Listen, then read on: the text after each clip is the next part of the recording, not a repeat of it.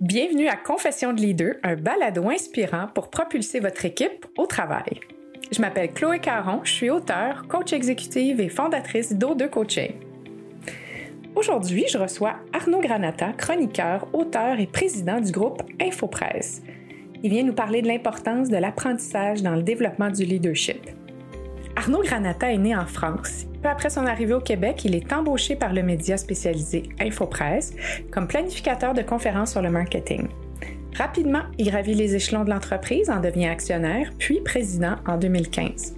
Aujourd'hui, InfoPresse est un chef de file dans le domaine de la formation continue, des événements spécialisés en communication, en marketing et en gestion. Parallèlement à son rôle chez InfoPresse, Arnaud collabore à plusieurs émissions de radio et télé, comme dans les médias à Télé-Québec. En 2016, il publie son livre Le pouvoir de l'échec, où il y explore le rapport de plusieurs leaders avec l'échec, mais aussi avec la performance et la réussite. Comme coach, j'étais vraiment intéressée à l'entendre sur les échecs, la prise de conscience, la formation continue et tout ça, comment ça contribue à nous faire grandir comme leaders. Voici donc ma conversation avec Arnaud Granata, un chef d'orchestre qui a pris les moyens de se développer. Bienvenue Arnaud Granata à Confession de les deux. On te connaît comme président du groupe InfoPresse, chroniqueur à la télé, à la radio, surtout au niveau des enjeux marketing et publicité. Bienvenue. Merci Chloé, merci, merci de l'invitation. Et, donc, première question, comment tu t'es retrouvé dans ce milieu-là? Parce que tu ne te destinais pas nécessairement à ce milieu-là quand tu étais plus jeune. Euh, non, je suis arrivé vraiment par hasard, euh, par une entrevue comme ça un jour sur un coin de table euh, pour un pour un poste chez InfoPresse euh, de, de recherchiste aux conférences et et puis je suis rentré comme ça. J'ai adoré ça, j'ai adoré le milieu, j'ai et je me suis passionné pour tout tout ce qui touche le marketing, la com. J'avais étudié là-dedans aussi. J'ai fait ma maîtrise au, au HEC en marketing et puis j'avais travaillé dans une agence de pub, mais vraiment l'aspect de contenu, le côté aussi euh, journalistique m'avait euh, euh, m'a vraiment beaucoup plu à l'époque. Ouais. Parce que, donc, on l'entend avec, avec ton accent. Tu dirais que c'est moi qui ai un accent, puis tu aurais absolument raison. Euh, mais non, c'est moi qui ai un accent. on entend bien que tes origines sont françaises et que donc tu as quitté la France. Il n'y a pas si longtemps quand même en perspective là, et, et tu t'es vraiment bien intégré là à la vie québécoise. Comment t'as fait pour t'intégrer si bien? ben, pas si, Attention, pas si longtemps. C'est-à-dire que je suis quand même arrivé en deux. Y a, je suis arrivé il y a quasiment, ça va faire 20 ans l'année prochaine. 20 ans. Donc c'est longtemps et pas longtemps. c'est la euh, moitié de ta vie. Ouais.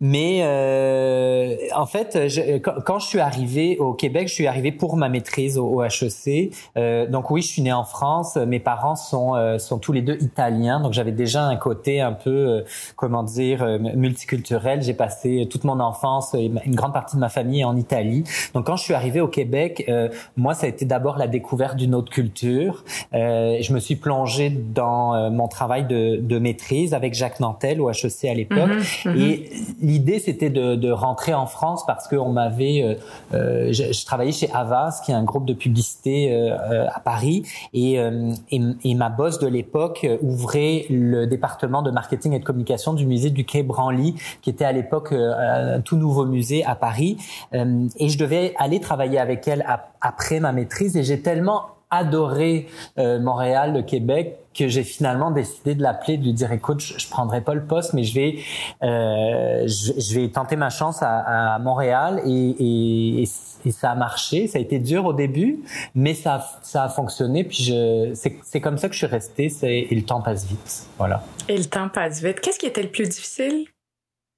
Ben, ce qui a été le plus difficile, c'est d'arriver dans un pays où on, on pense qu'on on, on parle la même langue, mm-hmm. euh, mais dans le fond, le choc culturel est peut-être pas immédiat parce que euh, pas parce qu'on se comprend, mais euh, il y a un choc culturel qui arrive plus tard, contrairement à moi j'ai voyagé ailleurs dans le monde, j'ai vécu un petit peu aux États-Unis, donc la barrière de la langue, c'est le choc il est déjà là et au Québec, euh, même si on a des accents très différents, euh, le, la barrière culturelle, elle arrive plus tard parce que euh, on dit souvent que euh, le Québec c'est un peu un, petit bout d'Europe en Amérique du Nord ou un petit bout d'Amérique du Nord. Enfin bon, il y a un mix des deux, c'est certain.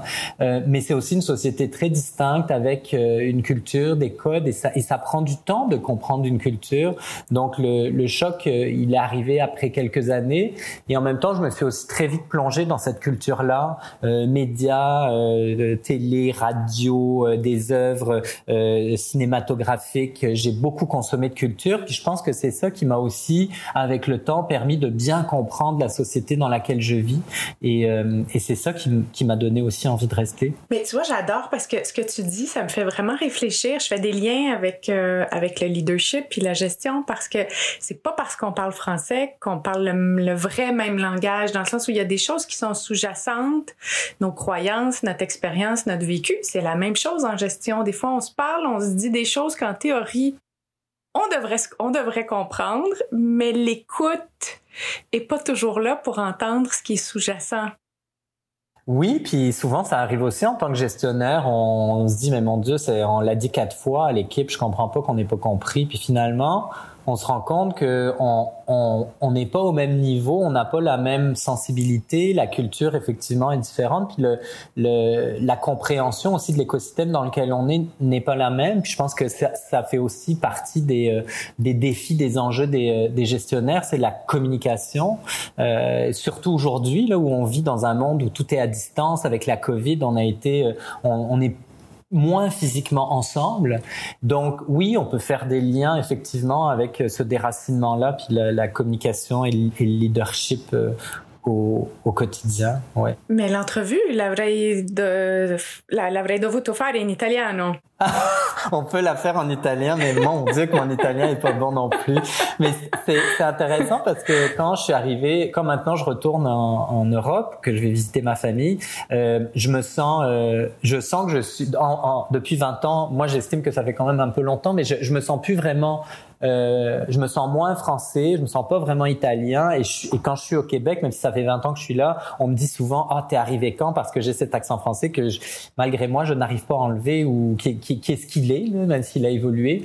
Donc c'est euh, vivre cette vie-là au quotidien aussi, d'expatrier, c'est c'est quelque chose parce qu'il faut apprendre à finalement être toujours entre euh, entre trois pays et pas trop savoir où tu où tu te situes. Euh, voilà. Mais c'est drôle, j'avais vraiment ce sentiment-là jusqu'à ce que j'ai des enfants. Alors, moi, je suis née au Québec d'une mère québécoise, mais d'un père italien qui vit en Italie. Ouais. Et donc, malgré le fait que j'ai jamais vécu en Italie, je sentais le sang italien couler dans mes veines très, très fort. Et euh, ce sentiment-là, je ne prétends pas du tout, du tout euh, que, que je sais exactement ce que tu as vécu, mais j'entends ce que tu dis, que tu es comme toujours un peu jamais vraiment ancré. Ouais, c'est vrai. Même si je, me sens profondément euh, québécois, euh, euh, je, je m'estime quand même vraiment intégré dans la culture. Euh, mais c'est vrai qu'il y y a toujours un, bah, il y a un déracinement, c'est un choc. Hein, quand moi je suis parti, j'avais un peu plus de 20 ans et, et oui, c'est un choc, c'est, c'est normal. Mais si on ramène ça euh, au leadership, je pense que c'est une vraie force aussi parce que moi, ce qui m'a beaucoup plu au Québec, c'est euh, le côté très multiculturel. Euh, j'étais à l'université avec des gens qui venaient de partout dans le monde. J'ai retrouvé ça aussi dans les entreprises dans lesquelles j'ai travaillé. Je retrouve ça au quotidien avec les clients, avec les fournisseurs. Et je pense que ça apporte une richesse extraordinaire et ça nous force en tant que gestionnaire aussi à euh, être beaucoup plus euh, axés sur la question de l'inclusion, de la diversité au sens large, et pas, oui, de la diversité culturelle, mais c'est plus que ça. Donc ça, je trouve que ça a été pour moi, en tout cas, je le vois aujourd'hui vraiment comme une force, et je pense qu'une des grandes qualités euh, de, de, Montréal et du Québec, c'est vraiment cet aspect de, de la rencontre de différentes cultures qui cohabitent ensemble, parce que souvent en Europe, on, on, on a un sentiment de multiculturalité, mais il y a, il y a énormément de il y a énormément de vases clos ou de conflits aussi. Euh, je, je, je sens pas du tout la même chose ici mm. et, euh, et, je pense que c'est, en tout cas pour moi, ça a été un, un, une vraie découverte positive. Mais puis là-dessus, toi et moi, on partage une expression là, qui se retrouve euh, dans mon livre, l'intelligence collective. Comment on fait appel à l'intelligence collective? Il y a plein de façons d'en faire appel dans la formation, comme on va en parler euh, dans quelques instants. Mais là, dans le fond, ce que tu dis, c'est la vraie inclusion, c'est de faire appel à ces différentes perspectives-là collectives, pas juste culturelles, pas juste de sexe ou de d'orientation sexuelle, mais une vraie diversité. Oui, puis euh, euh, je pense qu'aussi une vraie compréhension du monde qui nous entoure, puis du monde euh, global. souvent, je sais plus qui quel prof m'avait dit ça à, à l'époque, mais nous avait dit, écoute, écoutez, un, bon dirigeant d'entreprise, euh, c'est quelqu'un qui va être capable de prendre une décision, mais de comprendre une décision aussi en fonction du monde qui l'entoure. Euh, quelqu'un qui est très bon euh, euh techniquement, euh, qui va avoir les meilleures compréhensions de son industrie, va pas forcément être un bon gestionnaire qui va comprendre les sensibilités de tous et chacun. Et je trouve que c'est vrai, on, on, est forcé de prendre des choix en tant que gestionnaire, de faire des choix en tant que gestionnaire ou dirigeant et, et et de le faire en, avec la compréhension de ce qui se passe autour de soi, dans le monde, des dynamiques politiques, sociales, je pense que c'est une, c'est une force, vraiment. Puis sur ce point d'un leader expert qui devient gestionnaire, toi et moi, dans la pré-entrevue, tu m'as dit ça peut être dangereux parfois parce que quand on n'est pas équipé, quand on n'est pas outillé à devenir un gestionnaire, on, pourrait avoir tendance à vouloir prouver sa pertinence, sa compétence. Et, euh, et toi, tu es devenu gestionnaire tôt. Est-ce que c'est un piège dans lequel tu es tombé? Moi, ce que j'appelle le piège de la compétence.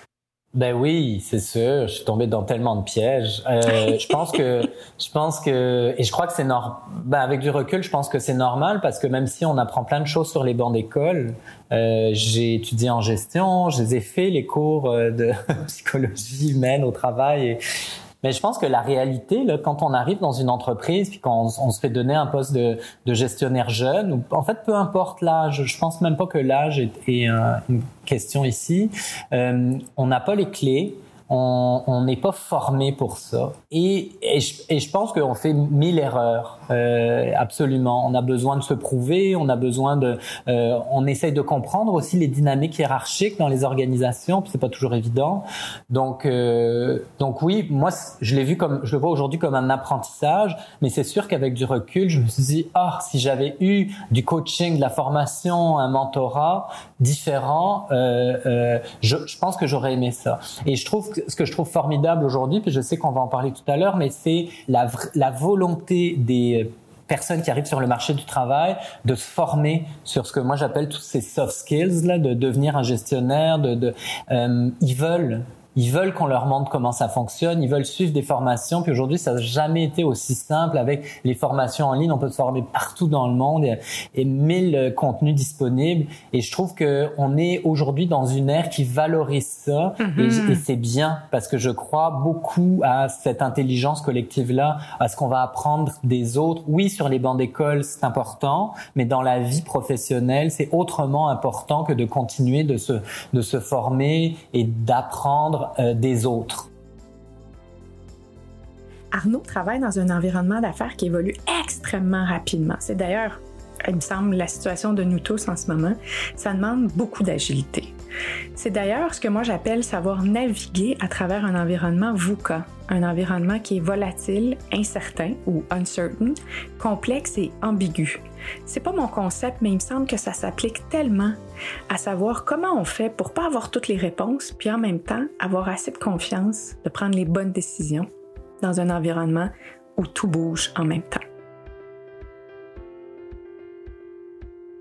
Il y a comme un empowerment euh, individuel qui est créé, qui a été créé un peu avec la pandémie, là, parce qu'on devient moins, on devient un peu des agents libres. J'ai l'impression, euh, puis les entreprises euh, aiment peut-être pas ça, mais dans d'une autre façon, ça veut dire qu'il faut justement continuer à développer nos gens puis à, investir là-dedans si on veut que qu'il y ait ce sentiment d'appartenance là. Fait que ce que tu dis, c'est les gens sont volontaires. Tu proposes même de faire un passeport de l'éducation. J'adore ça. Explique ben c'est quoi ta vision, puis avis aux intéressés, au gouvernement et autres. Moi, ce que j'ai trouvé formidable quand la pandémie est arrivée, le gouvernement, euh, François Legault a dit profitez de ce temps de pause pour vous former parce que les changements vont être profonds. Ça, j'ai trouvé ça extraordinaire de la part d'un premier ministre qu'il incite les, les, professionnels de toute industrie à se former. Ils ont, le gouvernement a donné de l'argent pour ça. À, tout à tous les niveaux. À tous les niveaux. Et, euh, et ça, je, je, je, salue ça, euh, pas juste parce que nous, ce qu'on fait chez InfoPresse, c'est de la formation professionnelle, mais aussi parce que je crois que ce moment-là a été un point de départ pour beaucoup de professionnels, et on le voit aujourd'hui dans le marché du travail, pour se réinventer et pour se poser des questions sur leur parcours, leur évolution et les compétences qu'ils avaient besoin de développer.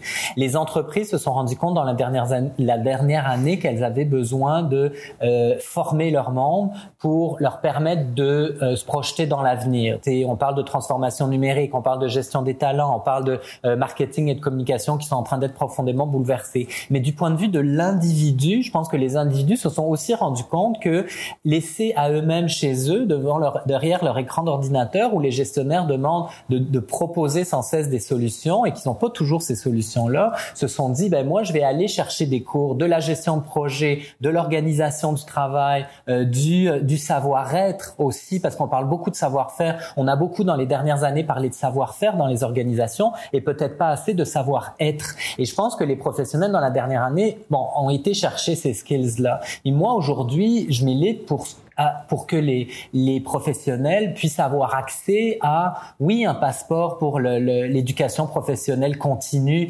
C'est-à-dire que, bon, évidemment, en ce moment, on parle beaucoup de passeport vaccinal, mais si on pouvait avoir une application dans son téléphone où on puisse enregistrer, monitorer les formations, le coaching que l'on reçoit, et que ça devienne, et valoriser ça, que ça, ça fasse partie intégrante de notre ADN professionnel, que ça nous permette de nous distinguer auprès de nos employeurs, de nos futurs employeurs, et qui est des pourquoi pas des points, des subventions individuelles qui soient données. Aujourd'hui, on donne beaucoup d'argent aux entreprises pour qu'elles investissent dans la formation de leurs employés, mais si on donnait aussi de l'argent aux individus, ce qui est très bien, et, je pense qu'il faut encourager et continuer ça, mais si on donnait aussi aux individus des crédits pour la formation, si on, on disait à chacun, formez-vous pour vous, pour votre euh, évolution professionnelle, pas juste pour, parce que l'entreprise veut développer des compétences efficace et efficiente. Euh, donc, on va envoyer les employés à se former sur du euh, hard skills, le comment faire c'est comme son marketing, et c'est formidable de continuer d'encourager ça. C'est ce qu'on fait.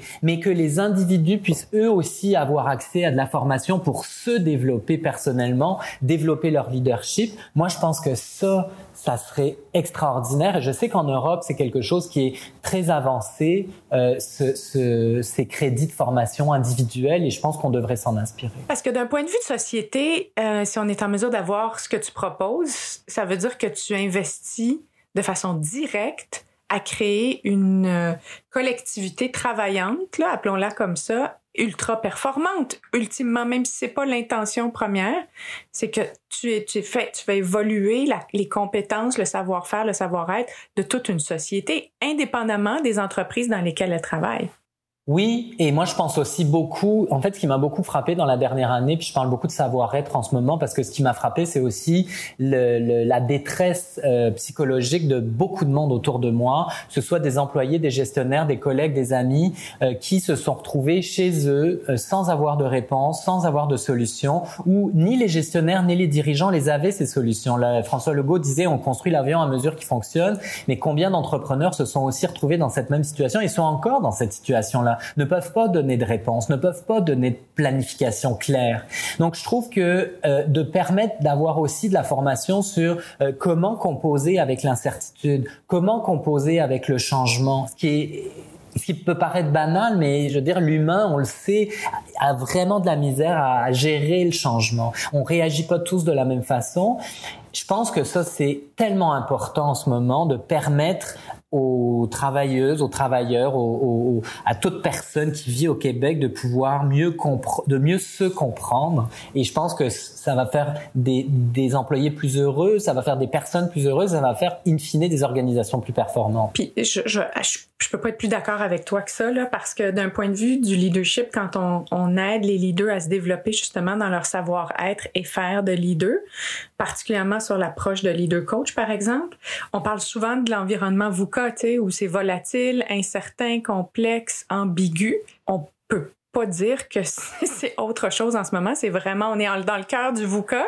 Euh, puis ça évolue tout le temps, tout le temps, tout le temps. Donc, cette capacité à naviguer des, des environnements changeants et surtout, puis je fais le pont peut-être avec ce le livre que tu as écrit parce que la capacité à accepter l'erreur, les échecs, l'ambiguïté, justement, ce qui est pas parfaitement euh, 1 plus 1 égale 2, euh, il me semble que c'est un, vraiment une compétence très importante pour les gestionnaires. Et toi, tu as écrit le livre Pouvoir de l'échec. Ben, oui, je l'ai, écrit en 2016 et j'ai, euh, c'est intéressant parce que ben, c'est évidemment bien avant la pandémie euh, et je l'ai écrit parce que je, je crois beaucoup, euh, je pense qu'on parle pas assez d'échecs dans notre société. On parle beaucoup de réussite, de succès, de performance et pas beaucoup d'échecs. Puis les échecs, ça peut être euh, euh beaucoup de choses. C'est euh, euh c'est un échec, euh, c'est échouer, c'est faire faillite, hein, par exemple, qui est un échec financier. Mais c'est aussi des échecs du quotidien. C'est ne pas rencontrer des objectifs, ne pas sentir qu'on est en adéquation avec ce qu'on voudrait être.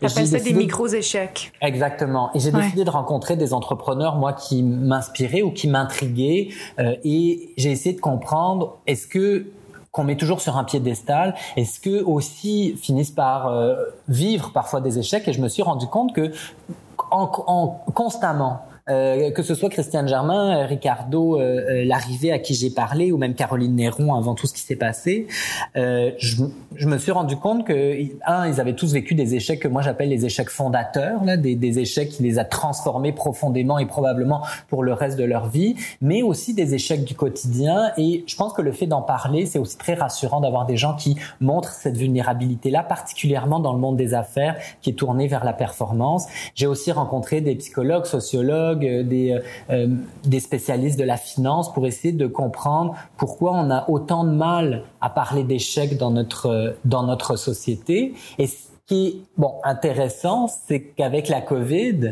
les experts que j'ai interrogés, puis on peut penser à Rosemary Charret, qui est, qui est psychologue, mais qui est aussi de nos formatrices chez InfoPresse, est probablement l'une des personnes qui a été le plus en demande dans la dernière année, parce que les gens, on a tous était en situation de changement, d'échec, d'inconfort, de remise en question. Et on n'a jamais eu autant besoin de comprendre, de se comprendre et de comprendre ce qui se passait autour de nous. Donc, euh, ce livre finit par ressortir aujourd'hui parce que euh, les entreprises sont forcées, même les, les grosses organisations publiques, plein de clients avec qui on travaille, d'aborder ces questions-là de la vulnérabilité, de l'empathie, des, des, des termes qu'on entendait peu avant dans les entreprises?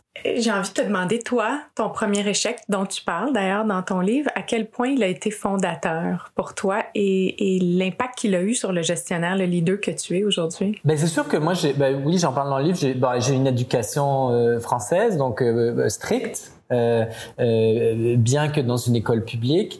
Et euh, j'ai mon, mon père était musicien très jeune et donc moi j'ai commencé à faire du, de la musique et du violon à l'âge de 3 ans, du solfège pour commencer. J'ai commencé le violon très jeune. J'ai fait le conservatoire. J'ai fait un, j'avais des horaires études aménagés pour pouvoir faire ces études musicales là. Et je pense que mon père, mais aussi quelque part, euh, les professeurs avec qui je travaillais me voyaient vraiment devenir un violoniste. Et moi, moi j'ai toujours haï ça, faire du violon, mais j'ai jamais réussi non plus à l'affirmer, à, le, à, le dire, à le verbaliser.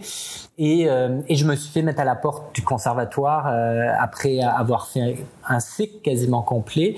Et je, et je, et je me rappelle d'avoir ressenti euh, non pas un sentiment d'échec d'abord, mais de délivrance, mais par contre d'avoir vu dans le regard des autres ce constat d'échec-là. Et ça, euh, ça a été difficile, mais en même temps, ça a été aussi révélateur parce que j'ai compris que l'échec, c'est c'est pas toujours par rapport à soi, c'est aussi par rapport aux autres.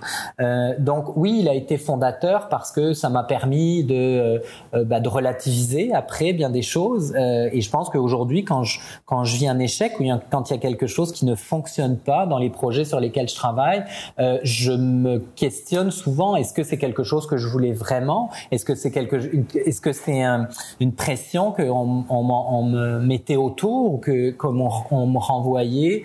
Euh, et j'en ai beaucoup parlé avec euh, Rosemary Charret de cette de cette question-là et, elle, et je me suis rendu compte qu'elle revient chez beaucoup de gens. Elle m'a raconté l'histoire d'une d'une de ses patientes qui qui était médecin médecin généraliste, donc qui faisait le métier de ses rêves. Elle a toujours voulu être médecin généraliste et pourtant elle est rentrée dans son cabinet avec une sensation d'échec et et en creusant, elle s'est rendue compte que cette sensation d'échec, elle la vivait parce qu'un de ses profs, un de ses professeurs, un jour lui avait dit euh, ou lui avait fait comprendre que si elle n'était pas un médecin spécialiste, elle serait, elle aurait raté sa vie. Alors bien sûr, c'est tout ça est une façon une façon d'interpréter, mais donc l'échec, c'est aussi le regard des autres beaucoup.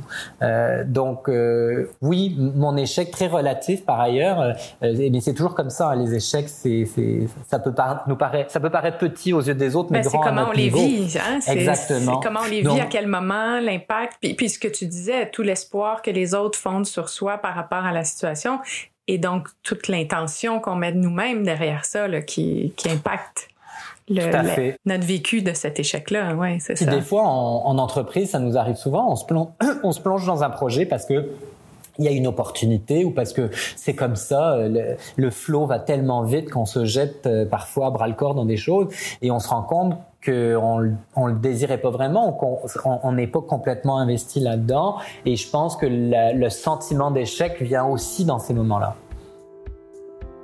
Ça prend beaucoup d'humilité pour apprendre de ses échecs et saisir quelles sont les nouvelles compétences qu'on doit développer.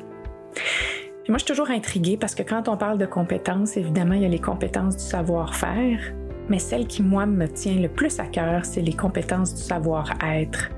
Et c'est là-dessus que les leaders passent trop peu de temps, à mon avis, et en même temps, c'est ces compétences-là qui font toute la différence.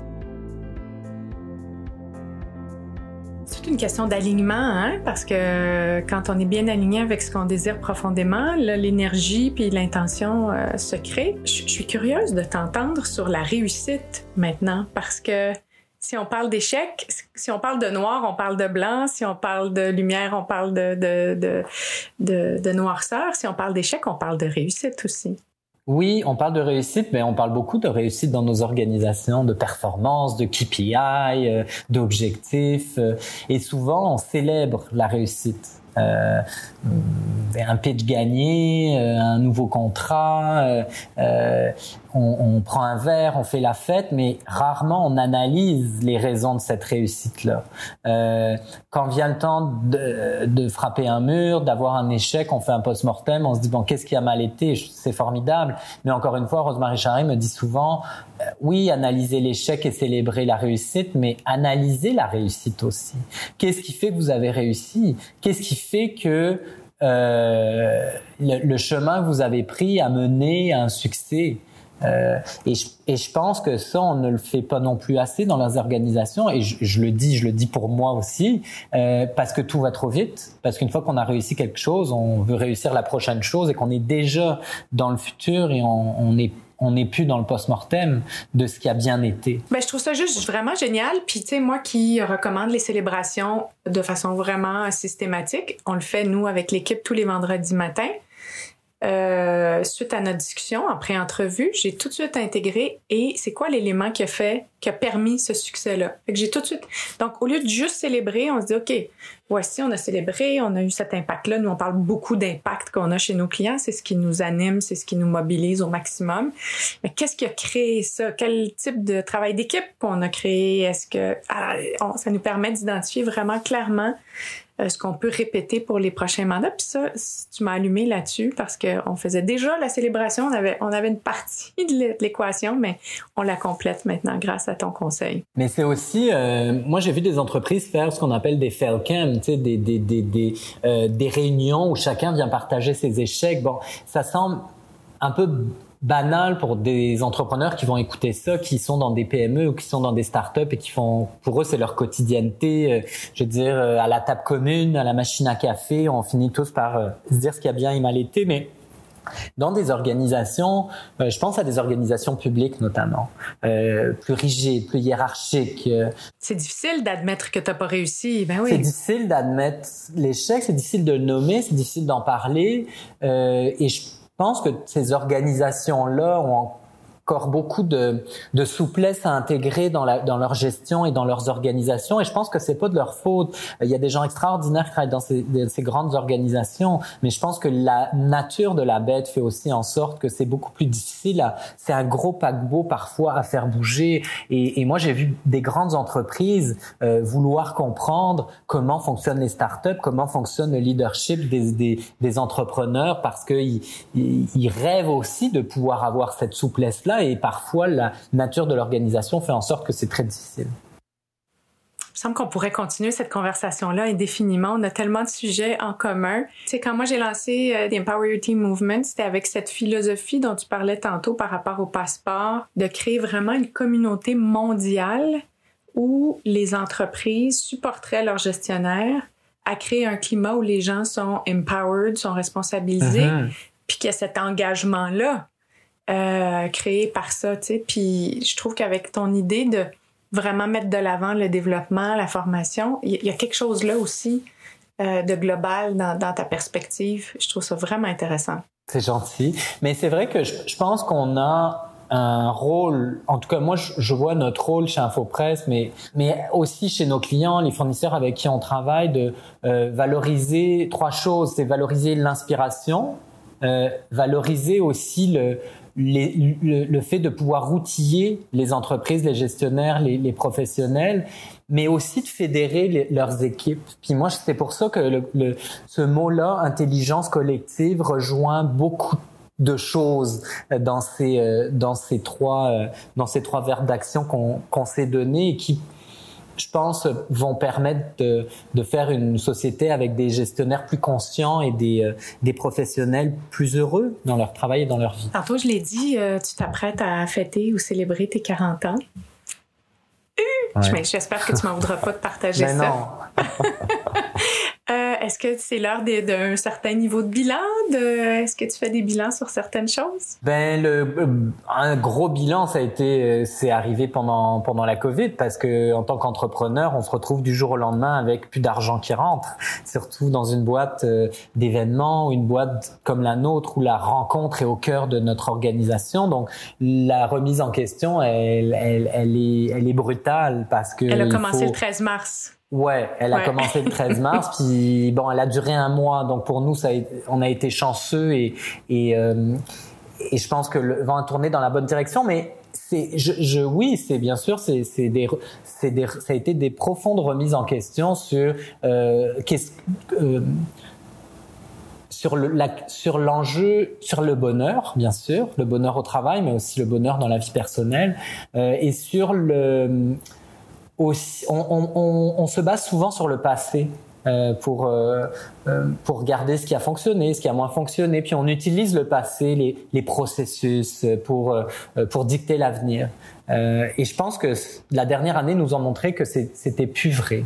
Euh, et, et, et j'ai décidé de ne plus regarder derrière s'il y a un bilan que je peux tirer, mais par contre de de me projeter et de vraiment croire que euh, on est en train de construire quelque chose. Puis je dis on parce que je crois beaucoup à la collectivité. On est en train de construire quelque chose de fondamentalement différent dans nos organisations, dans la société. Puis on a, c'est lol, on a le pouvoir de changer des choses. Euh, la dernière année nous a montré, là, autant au, niveau du télétravail, de la conciliation travail-famille et, tant de choses, qu'on a le pouvoir de changer des choses. Alors je, j'espère que le meilleur est à venir. Qu'est-ce qui nous reste à changer? En tant que leader, en tant que gestionnaire, on a intégré l'empathie, on a intégré euh, euh, toute la question de l'inclusion, de la diversité davantage dans la dernière année. Et je pense que ça c'est extraordinaire. Je pense que le chemin est encore loin d'être euh, fait sur tous ces enjeux-là. je, crois que on, évolue sans cesse, donc je pense qu'il y a encore mille choses à changer. Je pense que on, on, regarde en arrière, euh, il y a 20 ans, la place des femmes dans les organisations, euh, la place euh, des personnes de la communauté LGBTQ. il reste encore énormément de chemin à faire sur la question des personnes qui vivent avec un handicap, par exemple, et leur intégration dans les organisations. Bien sûr, on peut parler de la diversité culturelle, mais on a fait tellement de chemin dans les 20, 30, 50 dernières années. Je me dis, ça, ça va être quoi dans 50 ans euh, ça, ça, risque d'être, euh, on risque d'être encore plus loin et je, et je trouve ça formidable pour les générations à venir. Arnaud Granata, grazie mille. Oh, prego, prego. Ça m'a fait plaisir. piacere. Oui, pour moi aussi, vraiment. Une excellente rencontre avec toi. Merci beaucoup. Merci à toi. Merci. Arnaud Granata. Son livre Le pouvoir de l'échec est disponible en librairie. Pour en savoir plus sur InfoPresse, ses événements et ses programmes de formation, visitez infopresse.com. Si cet épisode de Confession de leader vous a inspiré, je vous invite à partager et à publier un commentaire sur Apple Podcast. Chaque semaine, retrouvez-moi sur mon compte LinkedIn pour des contenus sur le leadership. Vous pouvez aussi suivre O2 Coaching sur LinkedIn et Facebook ou encore visiter o2coaching.ca pour en savoir plus sur la manière dont nous pouvons vous aider à propulser votre équipe. Je m'appelle Chloé Caron, je vous invite à être inspiré et inspirant.